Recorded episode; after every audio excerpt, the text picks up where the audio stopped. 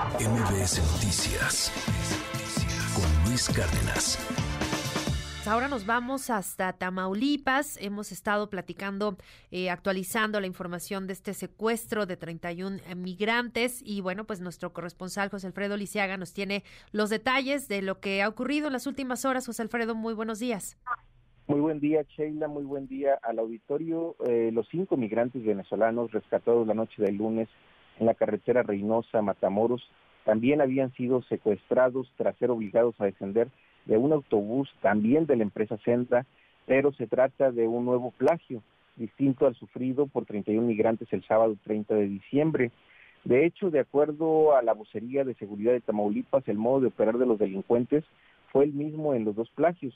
Las víctimas son migrantes, se trasladaban en autobuses de pasajeros de la ruta Monterrey-Matamoros de la línea Senda y fueron obligados por sujetos armados a bajar de la unidad en que viajaban luego de haber hecho una escala en la central de Reynosa.